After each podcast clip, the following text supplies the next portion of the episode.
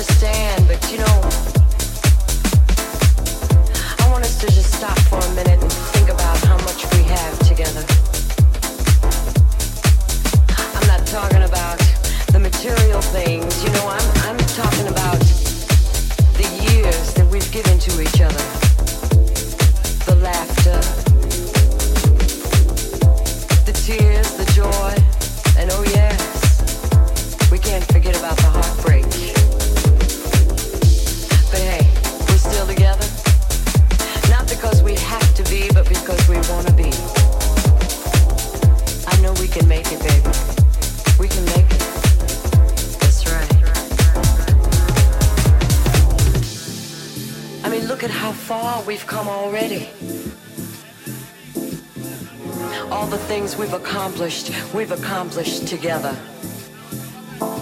Both going in the same direction, wanting the same things for each other. Sometimes, you know, you call me and you say, oh, I, I gotta work late tonight. I'm gonna be working late. And I, I sit back and, and I start to wonder about who you're working with and, uh, what you're working on. Yeah.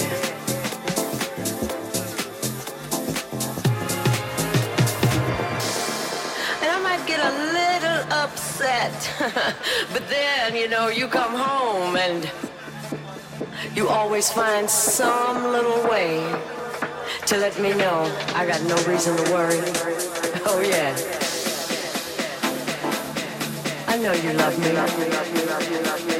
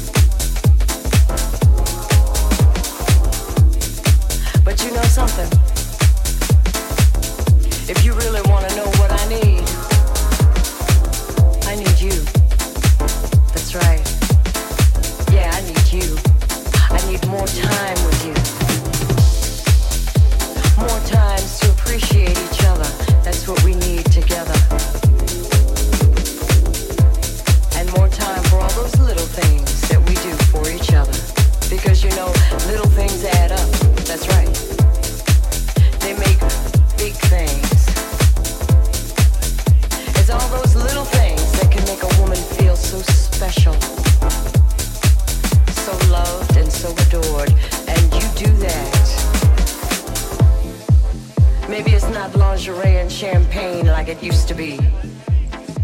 But you know what's there?